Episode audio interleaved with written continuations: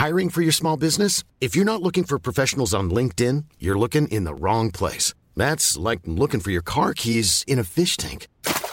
LinkedIn helps you hire professionals you can't find anywhere else, even those who aren't actively searching for a new job but might be open to the perfect role. In a given month, over 70% of LinkedIn users don't even visit other leading job sites. So start looking in the right place. With LinkedIn, you can hire professionals like a professional. Post your free job on linkedin.com slash people today. There's never been a faster or easier way to start your weight loss journey than with PlushCare. PlushCare accepts most insurance plans and gives you online access to board-certified physicians who can prescribe FDA-approved weight loss medications like Wigovi and Zepbound for those who qualify.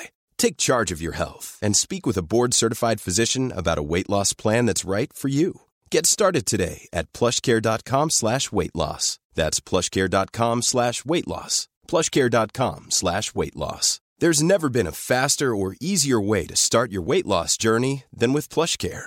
PlushCare accepts most insurance plans and gives you online access to board-certified physicians who can prescribe FDA-approved weight loss medications like Wigovi and Zepbound for those who qualify. Take charge of your health and speak with a board-certified physician about a weight loss plan that's right for you. Get started today at plushcare.com slash weight loss. That's plushcare.com slash weight loss. plushcare.com slash weight loss.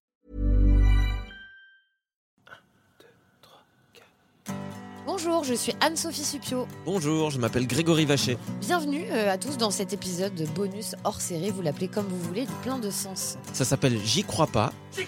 Et une fois par mois, on va s'intéresser à des sujets tels que la spiritualité, la vie après la mort, les énergies, la méditation, euh, la haute couture. Non, pas celui-là. J'y crois pas, fais voir. Bon, on y va, on écoute? Ça me ferait plaisir, oui. J'y crois pas Merde Aujourd'hui, nous vous présentons Ludivine Morin. Alors, Ludivine, attention, elle est psychogénéalogique. Alors c'est trop trop bien dit. Voilà. Euh, franchement, moi j'aime quand un podcast il démarre sur les chapeaux de roue parce que ça ça, ça nous donne une idée de la qualité de l'entretien qu'on va avoir. Effectivement, elle est psychogénéalogique. Mon Et- cerveau était bourré sur le nom. Ouais ouais.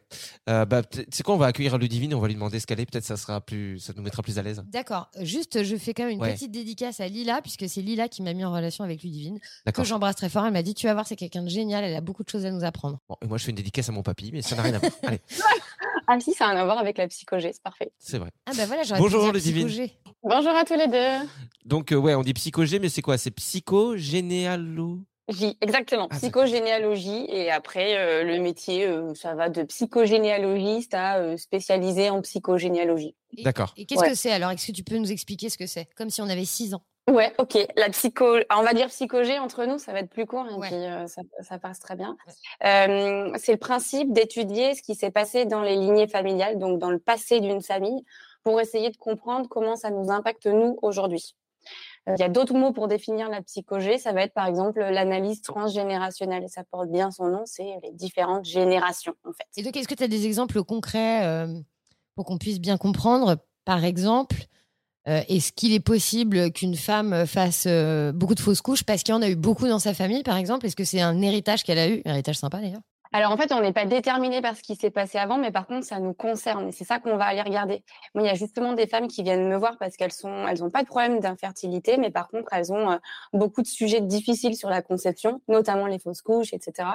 Mais elles se sont jamais posé la question de comment ça s'était passé dans la famille. Et oui, il peut y avoir un lien traumatique parce que c'est gardé secret, parce que c'est mal vécu, parce qu'il y a eu des, des, des sujets d'inceste ou voilà, des sujets Mhm. compliqués autour de la maternité et de la féminité.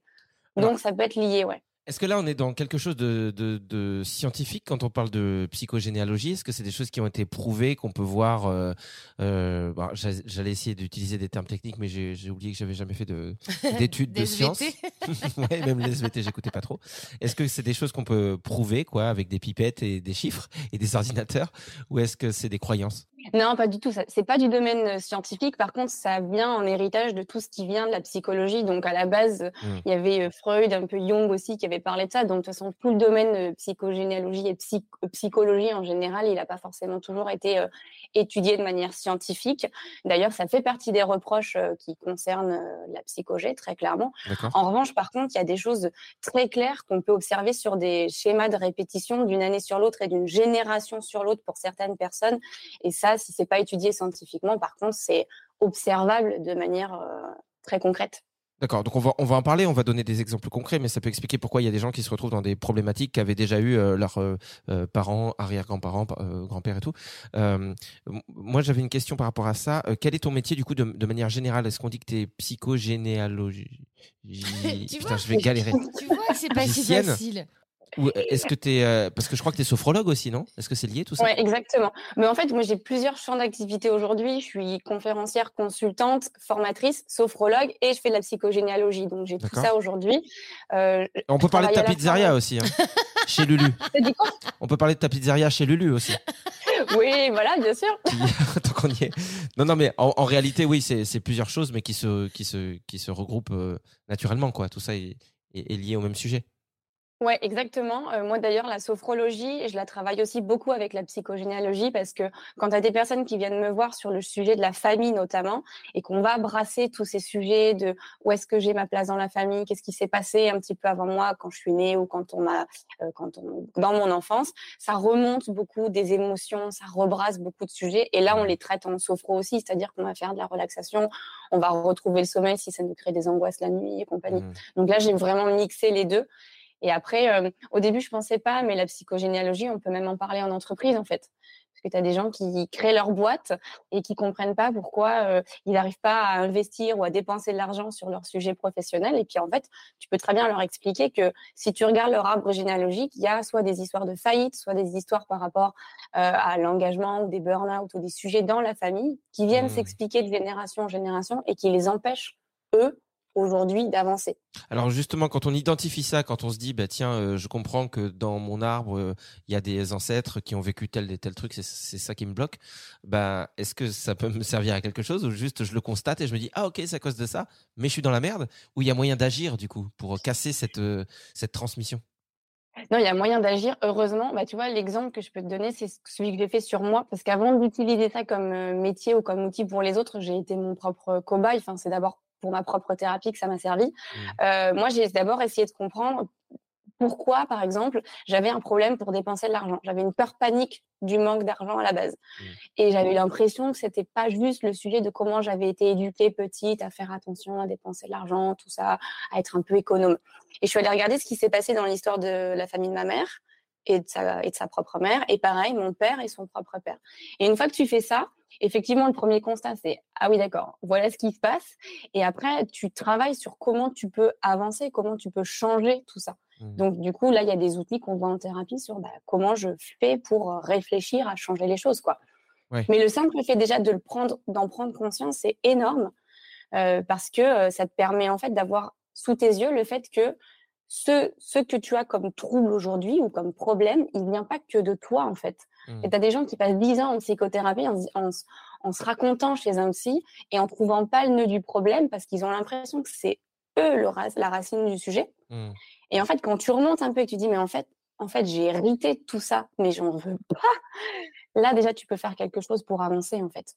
Quand on en hérite, ça voudrait dire que c'est dans nos. Enfin, je sais que c'est pas prouvé scientifiquement, mais ça voudrait dire que c'est dans nos gènes. Ça veut dire que. Dans notre inconscient, quoi. Alors, dans l'inconscient, en fait, il y a les deux. Il y a effectivement des choses sur l'inconscient, il y a des choses qui se charrient de manière inconsciente, des peurs par rapport justement à l'argent ou à pas mal d'autres sujets. Par contre, au niveau de la science, c'est en train de se prouver sur la partie épigénétique. Il y a des études qui ont été menées notamment aux États-Unis sur, tu sais, tous les génocides qui ont pu être commis. Tu vas avoir celui de la, la Shoah ou même euh, le génocide rwandais. Et tu vas avoir des femmes dont euh, deux générations après, le gène a été modifié un gène en ah. réaction justement par rapport au stress ou par rapport à la peur. Donc tu vas avoir la, la, femme qui a vécu ça, elle n'a pas de modification. La génération après non plus, c'est la génération encore après qui a une modification du gène. Justement parce que la, la, celle qui se retrouve au milieu, elle a, elle a étouffé un peu le sujet parce le côté du secret, il y a le trauma en fait qui dit ben, on ne veut pas parler de ça. Et donc la modification du gène, elle se retrouve après. Et ça, c'est des études scientifiques qui viennent de sortir. D'accord, donc euh, donc c'est, on y vient alors finalement. On y vient, voilà. Mais à la base, ça part pas de ça, mais on commence à constater que on avance. Après, c'est un sujet dont on parle quand même de plus en plus. Hein, T'es d'accord? C'est quand même un peu plus, euh, on se détend un peu du slob. Mais il y a euh, Natacha Calestrémé qui parle de transgénérationnel beaucoup, mais ça, ça, se regroupe. Est-ce que toi, tu as des idées, Anso Je me suis en train de me demander. Est-ce que toi, ça te parle, par exemple? Est-ce que tu as des, trucs dans ta famille qui te, où tu dis, tiens, on, a tendance à reproduire des trucs? En fait, ce que tu dis, Ludivine, euh, sur toi, par exemple, moi, je suis totalement l'inverse. J'ai été élevée par une maman qui nous a euh, appris à faire attention aux sous, et moi, je suis un vrai panier percé, quoi. moi, je peux ouvrir la fenêtre et balancer des billets de 50 que j'ai pas, mais si ça fait plaisir aux gens. Euh, et c'est vrai que je comprends pas pourquoi je suis comme ça, alors qu'en réalité, j'ai pas l'impression que. Du coup, c'est totalement hors sujet. Bah, Parce qu'on est en train de dire des trucs qu'on se transmet de génération en génération. Tu es en train de dire, moi, je suis la seule. Non, mais justement, c'est parce qu'en fait, ça me parle parce que je pense que si je fais une recherche dans mon arbre, il est possible que je trouve des gens qui ah. étaient comme ça, tu vois. il est possible qu'en fait, euh, finalement, je sois pas juste une, euh, une meuf irréfléchie bah, avec la thune, tu comprends Je sais pas, t'as pas 50 euros, s'il te plaît Si, si, t'inquiète, ça. ça bah, Il y a ces sujets-là, mais en fait, y a, ça va être soit au-dessus de toi, des, effectivement, des gens qui n'ont aucun complexe par rapport à l'argent, mais ça peut aller sur d'autres sujets. Ça peut être un sujet sur la générosité en général, sur le fait qu'on va donner. Tu vois, moi, quand je me suis demandé pourquoi j'avais peur de dépenser, je me suis rendu compte qu'au-dessus de moi, il y avait eu des faillites et qu'en fait, euh, le sujet même d'entreprendre et le sujet même de devenir euh, propriétaire d'une boîte ou gérant d'une entreprise, c'était soit perdre sa vie, soit perdre énormément d'argent, soit perdre sa réputation. Ça, c'était d'un côté paternel, et d'autre côté, c'était ben, l'argent, ça sert que à vivre et à s'alimenter, surtout pas à se faire plaisir, parce mmh. qu'il y avait des migrations du côté de l'Espagne, etc.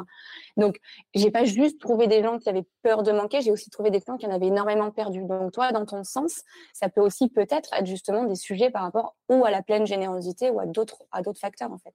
Moi, j'ai un exemple aussi là qui me, qui me parle un peu euh, dans ma famille. Bon, on parle de nous parce que évidemment, euh, les gens qui nous écoutent, on connaît pas euh, leur famille. Bah Pour l'instant, hein, on va peut-être organiser un apéro géant d'ici la fin de, de, la saison, on va voir.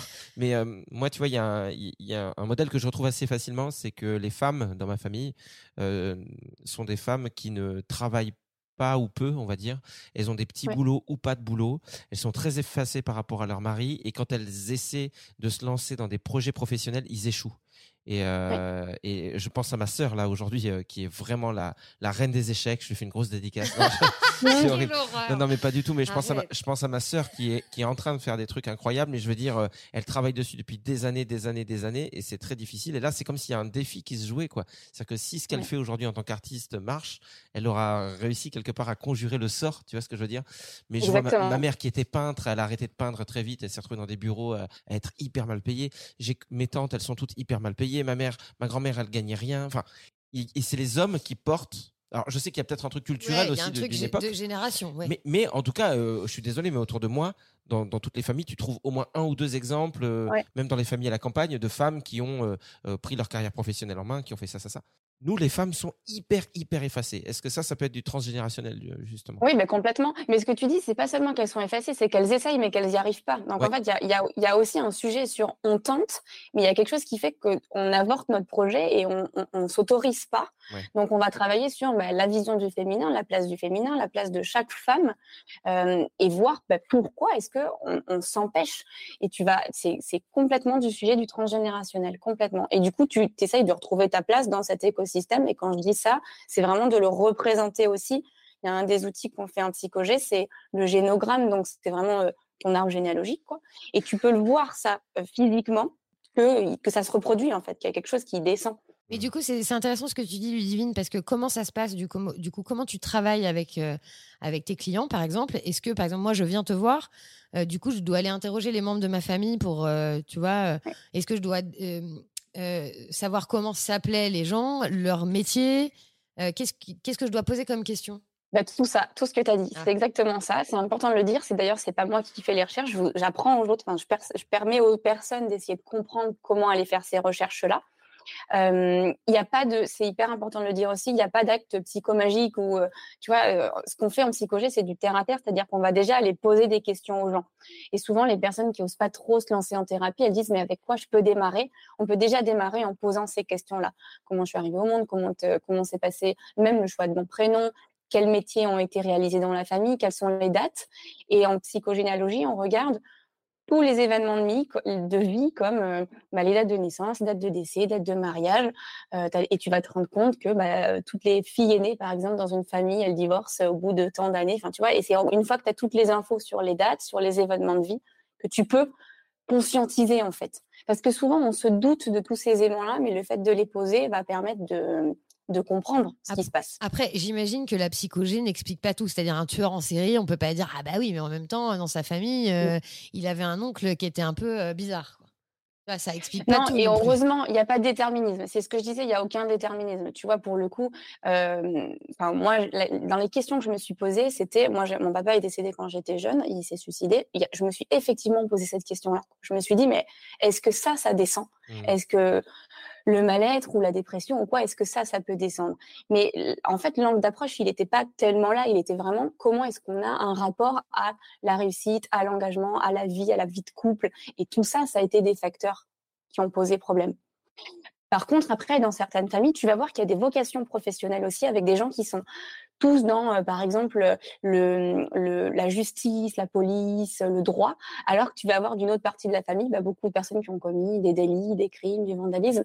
Et donc, tu vas avoir aussi des vocations qui se font pour euh, nettoyer aussi certaines mémoires. Ah, on n'est pas en train de dire qu'on choisit notre métier en fonction des autres, mais il y a une influence. Il y a une influence. c'est intéressant. Et justement, euh, il doit y avoir euh, une espèce d'injustice du coup dans la psychogénéalogie, parce que ça veut dire que si je suis dans une issue d'une famille où les gens depuis des générations ils ont confiance en eux et puis ils cartonnent tout ce qu'ils font, bah en fait je suis un peu sur les bons rails et et il y a beaucoup de, de chances pour que ce soit pareil pour moi.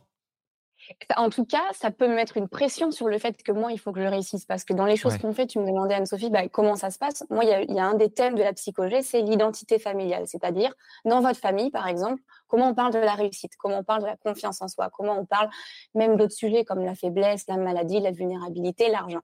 Et en fait, on se rend compte de comment chaque personne dans la famille positionne ça. Et du coup, ce que ça me fait à moi.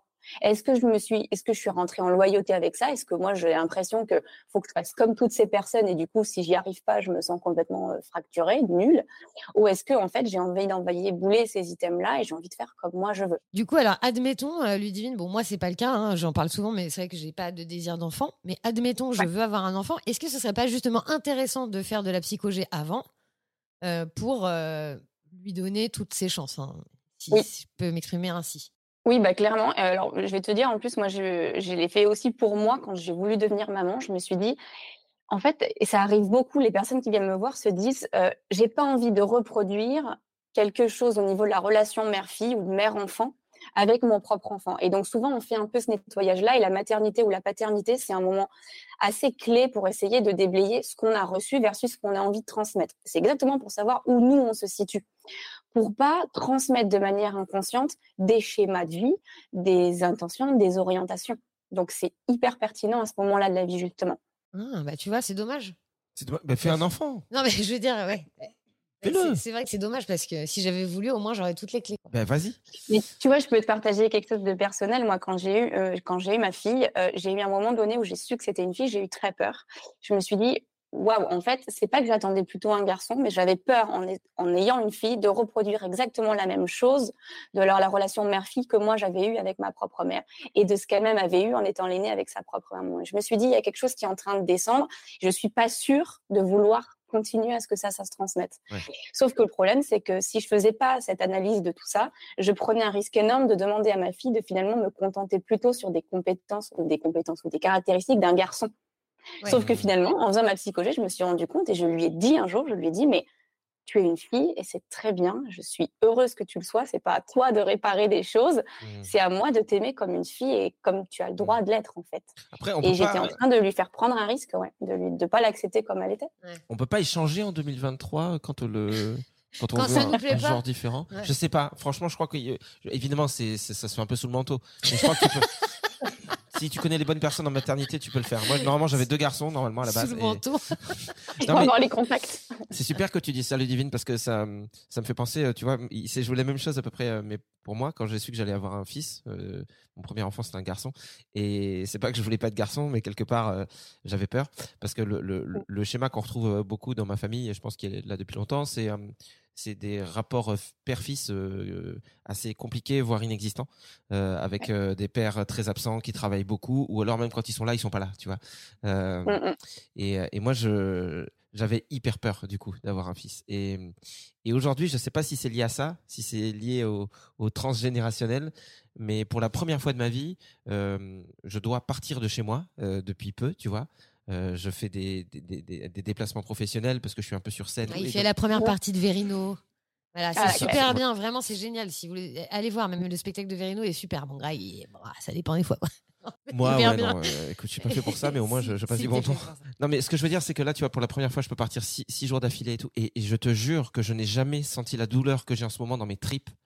Je, c'est, c'est insoutenable. Et je sens que c'est euh, disproportionné. C'est normal que mes enfants me manquent, tu vois, je suis loin. Mais c'est une douleur que je peux même pas expliquer.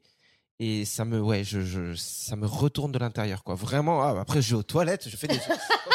non, non, mais en vrai, c'est, c'est très, très, très douloureux. Donc, euh... ouais. Et ouais, parce que du coup, il y a peut-être, ben, ça, ça s'analyse aussi, mais il y a peut-être des choses qui sont pas réparées sur la relation père-fils avant, en fait. Mmh. Non, mais par exemple, tu vois, Ludivine, moi qui connais bien Greg, c'est vrai que Greg, il, il a, il a beaucoup, de, non, il a beaucoup de culpabilité en lui. C'est-à-dire qu'il se sent coupable de beaucoup de choses, tu vois. Euh, Est-ce que ça, ça, par exemple, ça peut être ah! un héritage?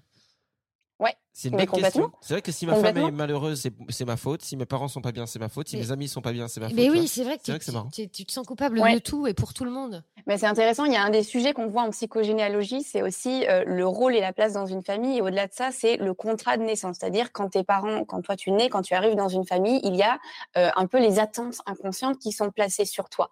Euh, moi, les, par exemple, les attentes qui étaient placées sur moi, on m'a donné le prénom Ludivine. C'était le prénom de la sauveuse de ma maman. C'était sa marraine, voilà. Mmh et donc j'avais le prénom de la fille qui fait le lien, qui est là pour lier tout le monde. Et quand j'ai voulu me fâcher dans la famille, quand j'ai voulu mettre un peu des choses au clair, on m'a pas autorisé à faire ça parce que j'étais toujours celle qui était euh, là pour relier. Et moi, ça m'a fait rentrer en grande culpabilité à ce moment-là parce que je me suis dit, je suis celle qui suis censée faire le lien et j'ai pas appelé ma boîte Liane pour rien, j'en suis sûre. Mmh. Euh, et mais je m'autorisais pas à, à, dire non, à dire stop, à mettre à distance parce que j'avais été vue aussi dans mon écosystème familial comme celle qui fait toujours le lien et ça me rendait malade que les autres, que les autres soient pas bien, que les autres soient fâchés, etc. Et donc le sujet de la culpabilité, on travaille à la fois sur euh, bah, pourquoi il y a la culpabilité, mais ça peut être aussi, on prend un, dézoom et on se dit, ah, mais en fait, juste sur qu'est-ce qu'on a attendu de toi où tu es né, dans le projet de naissance aussi, il peut y avoir des explications très claires, mmh. très claires. Enfin, je dis très clair, mais ça se trouve, je suis pas claire, je sais pas. Toi, tu es le premier en plus. Oui, je suis le premier, et puis je, pense que je suis arrivé à un moment en plus. il n'y avait pas d'autres enfants dans la famille. En il n'y avait pas d'autres enfants dans la famille, et puis je pense que mes parents, ils avaient 22 ans aussi, et ils étaient très jeunes, et je crois que c'était, ça a été super compliqué aussi. Euh, je pense que j'ai, malgré moi, à ce moment-là, j'ai un peu gâché leur vie tu vois, euh, mmh, parce que j'étais un bébé, euh, dans, ma mère, elle n'était pas prête, elle était super stressée mon père, il, fallait qu'il taffe. J'étais vraiment celui qui foutait la merde, quoi. Oui, mais c'est pas de ta faute. Et puis en plus. Si, si, c'était de ma faute. J'ai fait exprès d'arriver. Je, je m'en souviens, je souviens quand j'étais spermatozoïde, je me suis dit, j'y vais ou pas? Et je me suis dit, tu sais quoi, il mérite. Vraiment, j'ai pas été, j'ai été mal. T'es arrivé sous le manteau. Ouais. Non, mais en, réalité, tes parents, ils te l'ont jamais dit, quoi. Ils t'ont jamais dit, ah, franchement, c'était vraiment pas le bon moment. Euh, non, mais parce que tes parents ils te protègent. Mais je pense que les. Ah oui, mais euh, vas-y. et à la fois, en même temps, c'est vrai que c'est intéressant. Moi, ma mère, par exemple, elle me dit toujours avec ton père, on te voulait tellement, tellement, tellement, tellement. Et euh, j'ai mis, je pense que mon frère, on a trois ans d'écart et je pense qu'ils auraient voulu un peu moins d'écart. Donc elle m'a dit, on a vraiment beaucoup, beaucoup essayé. Et t'es arrivé un peu tard, du coup c'était peut-être cool pour eux quoi. Pourquoi tu dis, tu frappes dans les mains en disant on a beaucoup essayé On a beaucoup essayé. Attention, c'est gênant hein, du coup. Euh, les pauvres, ils écoutent tous les podcasts. En ah, bah ils vont être bah, si gênés. Ils seront tenus peut-être. Mais du coup, en effet, c'est vrai que quand euh, on te fait ressentir que tu as été ultra désiré et, que, et ultra aimé même avant d'arriver, bah forcément, euh, tu arrives peut-être plus armé et, oui, plus armée, mais il y a aussi euh, les attentes sur la réussite. Tu vois, mais il y a une personne qui vient me voir, elle me dit qu'elle se bride, par exemple, pour, euh, euh, pour enfin, toutes ces, tous ces schémas de réussite, réussir en entreprise, réussir dans son couple, réussir dans sa vie de famille, aussi parce que parce qu'elle a été la première avec énormément, énormément, énormément d'attentes. Il y a ce schéma aussi de la réussite et de il faut que ça fonctionne aussi mmh. avec toi. Donc c'est pas pour tous les premiers enfants qui ont été désirés. Il n'y a aucun copier-coller qu'on fait. mais par contre, on va l'analyser comme ça en se mmh. disant est-ce qu'il y a des côtés qui m'ont porté? Et puis, est-ce qu'il y a aussi des, un petit peu des boulets aux pieds en, en parallèle de cette histoire de vie? Hiring for your small business? If you're not looking for professionals on LinkedIn, you're looking in the wrong place. That's like looking for your car keys in a fish tank. LinkedIn helps you hire professionals you can't find anywhere else, even those who aren't actively searching for a new job but might be open to the perfect role. In a given month, over 70% of LinkedIn users don't even visit other leading job sites. So start looking in the right place. With LinkedIn, you can hire professionals like a professional. Post your free job on linkedin.com slash people today. Ever catch yourself eating the same flavorless dinner three days in a row? Dreaming of something better? Well, HelloFresh is your guilt-free dream come true, baby. It's me, Kiki Palmer. Let's wake up those taste buds with hot, juicy pecan-crusted chicken or garlic butter shrimp scampi. Mm. Hello Fresh. Stop dreaming of all the delicious possibilities and dig in at HelloFresh.com. Let's get this dinner party started.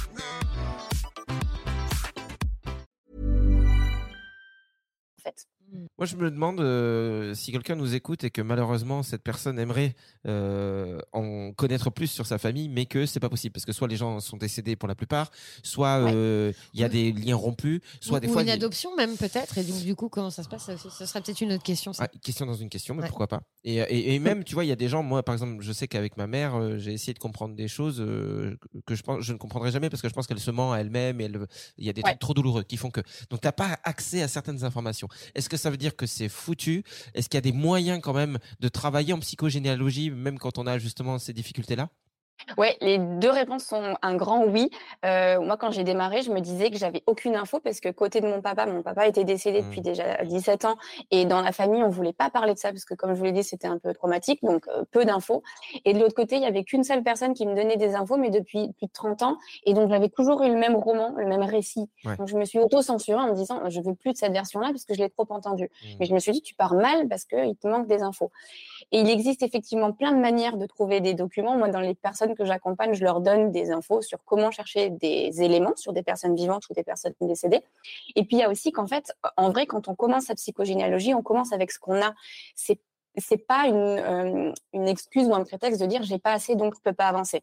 Et puis il y a aussi plein de choses qu'on peut travailler qui sont indépendantes des dates et des éléments de vie, comme justement ce que je disais tout à l'heure, bah, le- le- le- l'identité familiale, c'est-à-dire bah, voilà dans ma famille comment on parlait de l'argent, de la colère, de la joie ou de certaines idées, ça ça dépend pas de euh, des dates ou des éléments de vie. Mm. Et ensuite, est-ce que du coup, moi, je, je sais qu'il y a des personnes qui ont aussi des migrations ou même par rapport à l'adoption, tu posais la question, Ouais. on peut de toute façon aller retrouver, puisque quand on connaît le pays d'origine, on peut, et après, il y a des moyens d'aller euh, chercher dans chaque pays. En France, c'est les archives départementales, par exemple. Dans d'autres pays, ça va être consigné de, dans, les, dans les diocèses, par exemple. C'est fait de manière différente. Mais après, il y a aussi d'autres choses comme euh, des photos, comme euh, des documents officiels qui nous permettent aussi de trouver. Ouais. Mais on n'est pas obligé de se lancer dans quelque chose de complètement euh, euh, archéologique. Hein. Enfin, moi, les gens qui viennent, ils démarrent avec peu. En général, on n'a pas besoin d'aller non plus sur euh, cinq générations, sur trois à quatre, ça suffit. Donc, en vrai, il y a nous, peut-être notre enfant si on en a, mais nos parents, nos grands-parents, c'est déjà pas mal. Et là, en général, on a les infos sur les prénoms et on commence petit à petit avec ce qu'on a. Et finalement, ça s'étoffe. Moi, quand j'ai démarré ma psychologie, j'avais vraiment pas beaucoup de choses, mais j'ai déjà compris dès le début, en fait. Mm. Et après, plus j'avance, plus je comprends des choses. Et c'est un sujet aussi où on continue à faire des un peu des, des tilts, quoi, euh, au fur et à mesure de, des choses qui nous viennent. Et du coup, Ludivine, euh, pour les gens qui nous écoutent et qui ont peut-être des questions à poser à leurs membres de leur famille, est-ce que tu as des outils de euh, comment engager une conversation, tu vois, par exemple, pour avoir des infos qui sont parfois peut-être un peu gênantes ou tabous Oui, il faut toujours commencer par, euh, par le petit, enfin par les. Souvent, moi, je, je conseille de, de, de partir par les choses qu'on a, c'est-à-dire euh, et de les faire vérifier. Par exemple, tiens, en fait, euh, mamie, je voulais vérifier la date de mariage. moi, j'ai ça comme date, comme info, c'était bien ça. Donc là, la personne, elle va souvent dire oui ou non, et ensuite, elle va vouloir parler et raconter d'autres choses. Il faut toujours Ah. commencer par ce qu'on sait déjà, pour que la personne après, elle ait envie de parler, parce que Mhm. forcément, si on va lui tirer les verres du nez, la, la plupart des réactions dans les familles, c'est euh, non mais attends mais pourquoi tu viens remuer ça en fait? Pourquoi tu viens me questionner sur ça? C'est pas le moment. Euh, la personne en fait elle a des, in- des infos à transmettre. Et puis il faut savoir aussi qu'on se, se censure beaucoup souvent. On se dit non mais elle va pas vouloir me parler de ça parce qu'il y a eu un enfant elle a perdu un enfant parce qu'il s'est passé quelque chose. Et en fait on ne sait pas. Moi j'ai des personnes qui me disent je suis allée questionner des membres de ma famille en étant persuadée qu'ils me diraient rien et ils ont eu envie de parler. Donc faut pas se censurer non plus. Et euh, Oui, et il faut bon, aussi le ramener à soi, c'est-à-dire pourquoi est-ce qu'on a envie de faire ça?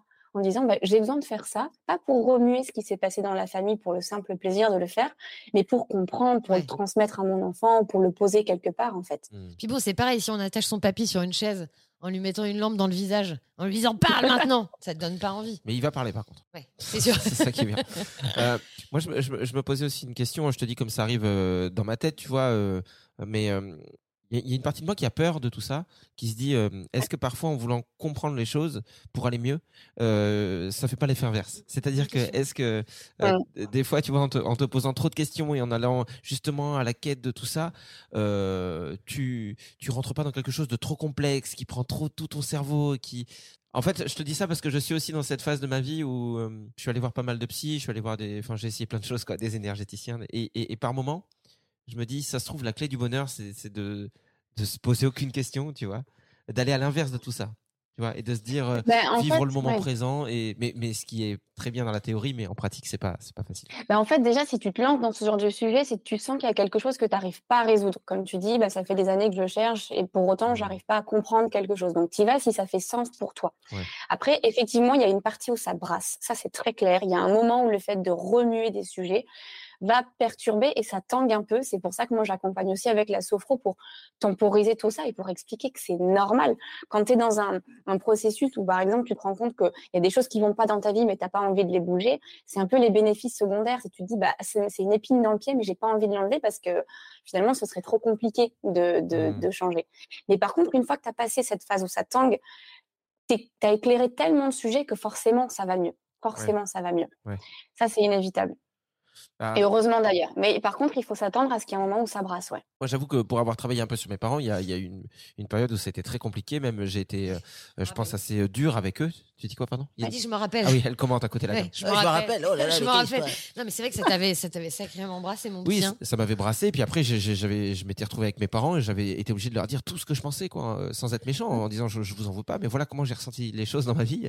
Et c'est vrai que depuis, ça va énormément mieux. Ça va beaucoup mieux. Ouais. Mais tu vois, il y a d'autres trucs, euh, d'autres zones d'ombre dans ma famille et je sais pas si je veux y aller ou pas. Par exemple, je sais qu'il y a des histoires, euh, alors c'est le mot qui va faire à tout le monde, mais il y a des histoires d'inceste euh, qui Ouais. me concernent pas directement, mais dans, dans les générations d'avant. Et, et je sais qu'il y a, c'est un peu le. Enfin bon, de toute façon, c'est un sujet très très très Bah lourd. ouais.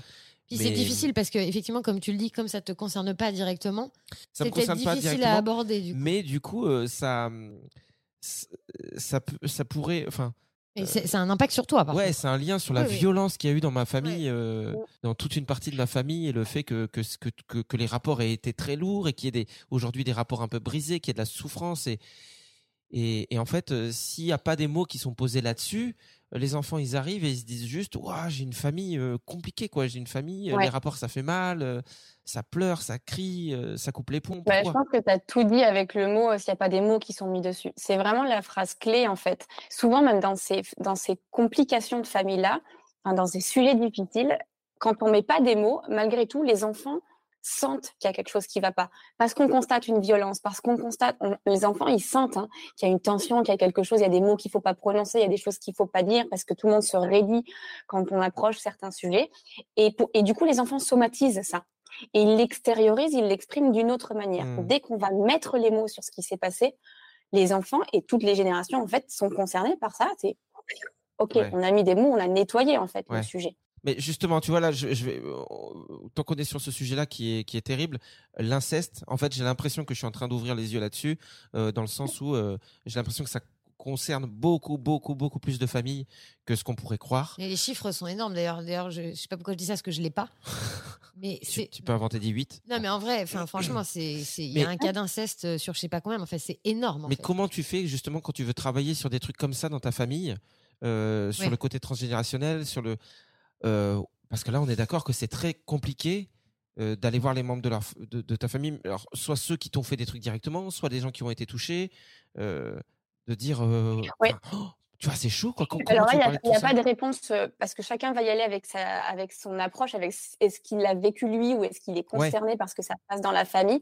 Il y a un livre qui est très intéressant qui s'appelle Les secrets de famille de Serge Tisseron qui permet justement d'aborder ça parce que souvent, dans la, dans la dynamique du secret, il y a les personnes qui ont envie de mettre le secret à jour puisque le secret, c'est vraiment la séparation entre ceux qui savent et ceux qui ignorent. Et puis, tu as ceux qui vont devoir révéler quelque chose et qui sont embêtés par ça. Euh, il y a effectivement des manières d'approcher ces sujets-là.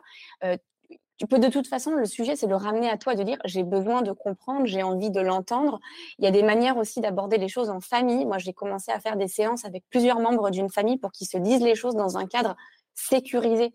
C'est-à-dire que euh, si tu fais ça euh, dans un repas de famille à Noël, ça va exploser et ça peut être plus cataclysmique qu'autre chose et du Ouais. coup refermer le dialogue.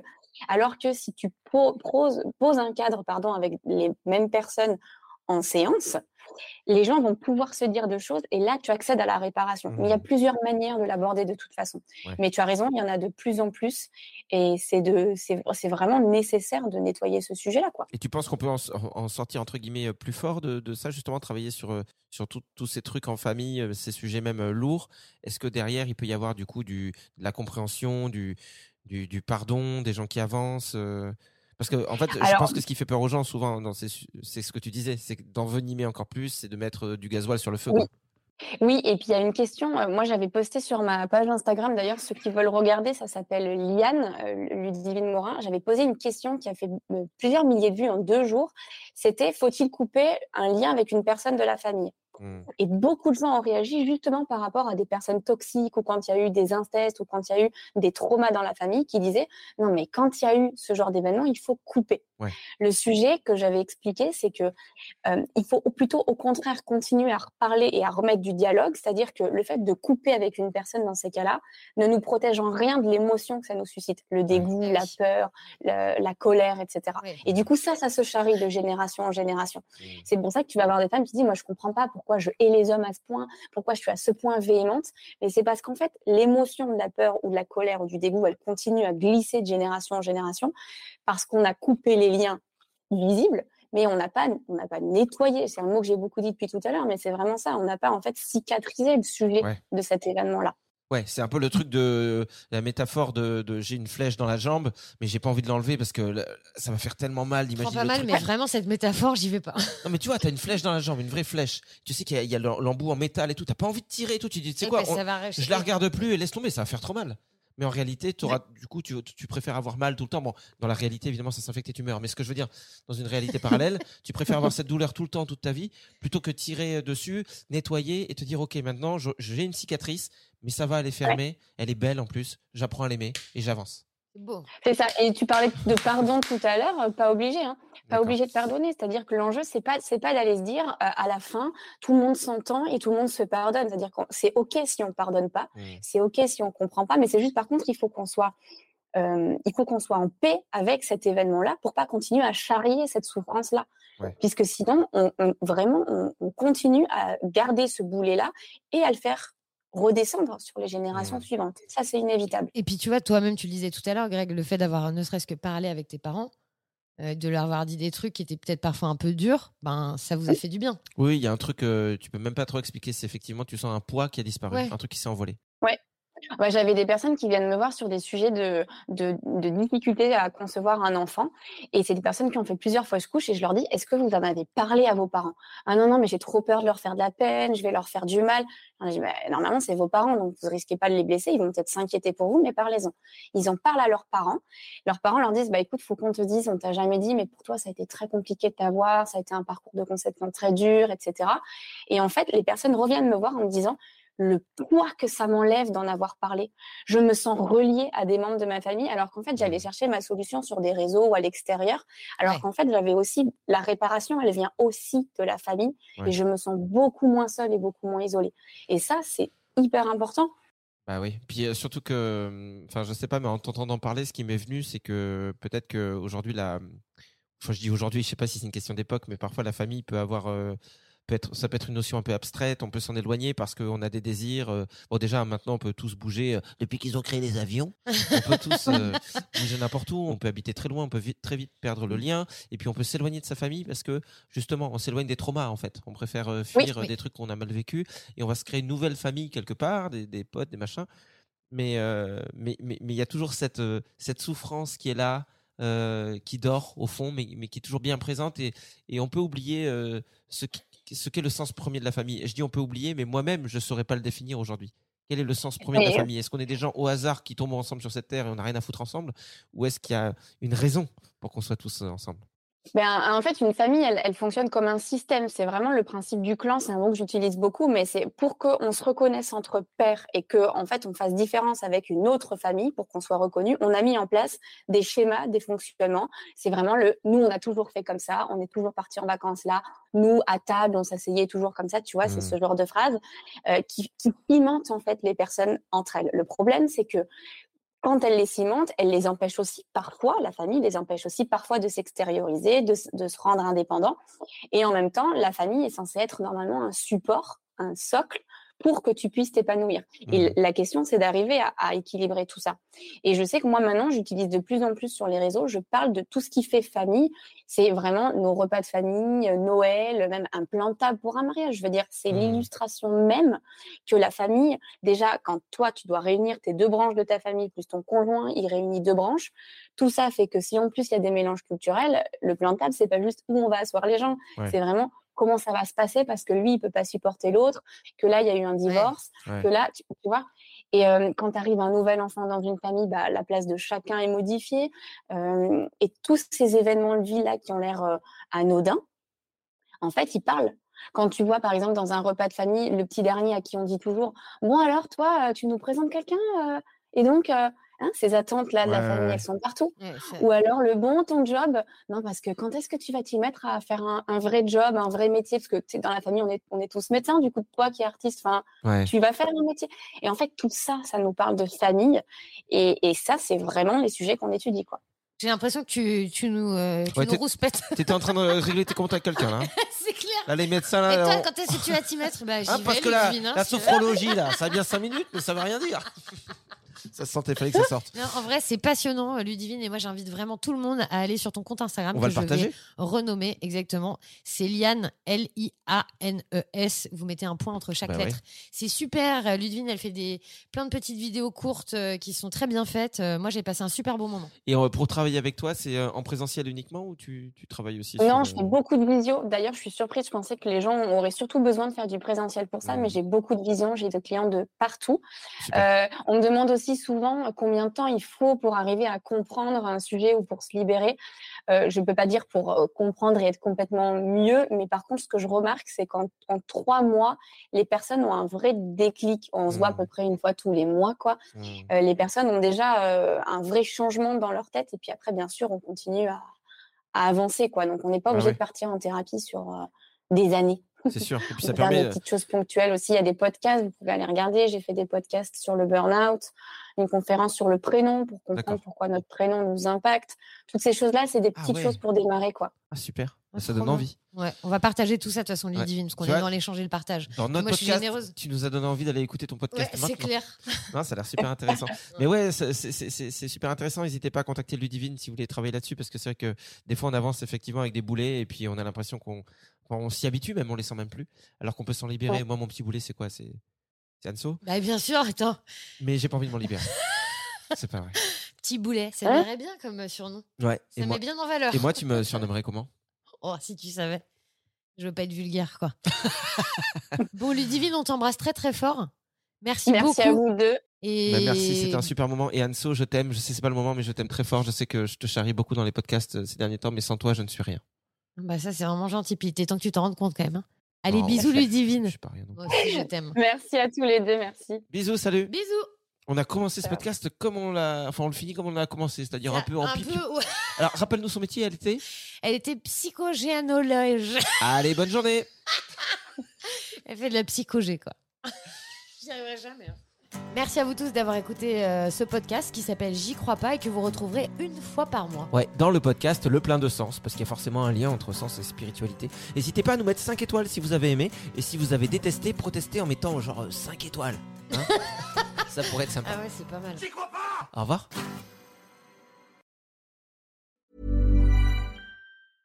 Hey, it's Paige DeSorbo from Giggly Squad. High quality fashion without the price tag. Say hello to Quince.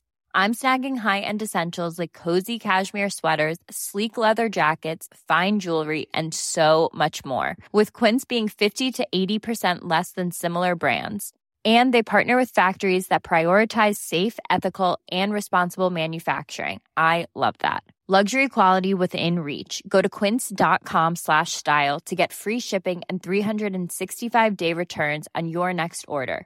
Quince.com slash style. Ever catch yourself eating the same flavorless dinner three days in a row? Dreaming of something better? Well, HelloFresh is your guilt-free dream come true, baby. It's me, Kiki Palmer. Let's wake up those taste buds with hot, juicy pecan-crusted chicken or garlic butter shrimp scampi. Mm. Hello Fresh. Stop dreaming of all the delicious possibilities and dig in at HelloFresh.com. Let's get this dinner party started. Imagine the softest sheets you've ever felt. Now imagine them getting even softer over time. That's what you'll feel with Bowl and Branch's organic cotton sheets. In a recent customer survey, 96% replied that Bowl and Branch sheets get softer with every wash. Start getting your best night's sleep in these sheets that get softer and softer for years to come. Try their sheets with a 30-night guarantee. Plus, get 15% off your first order at bowlandbranch.com. Code BUTTERY. Exclusions apply. See site for details.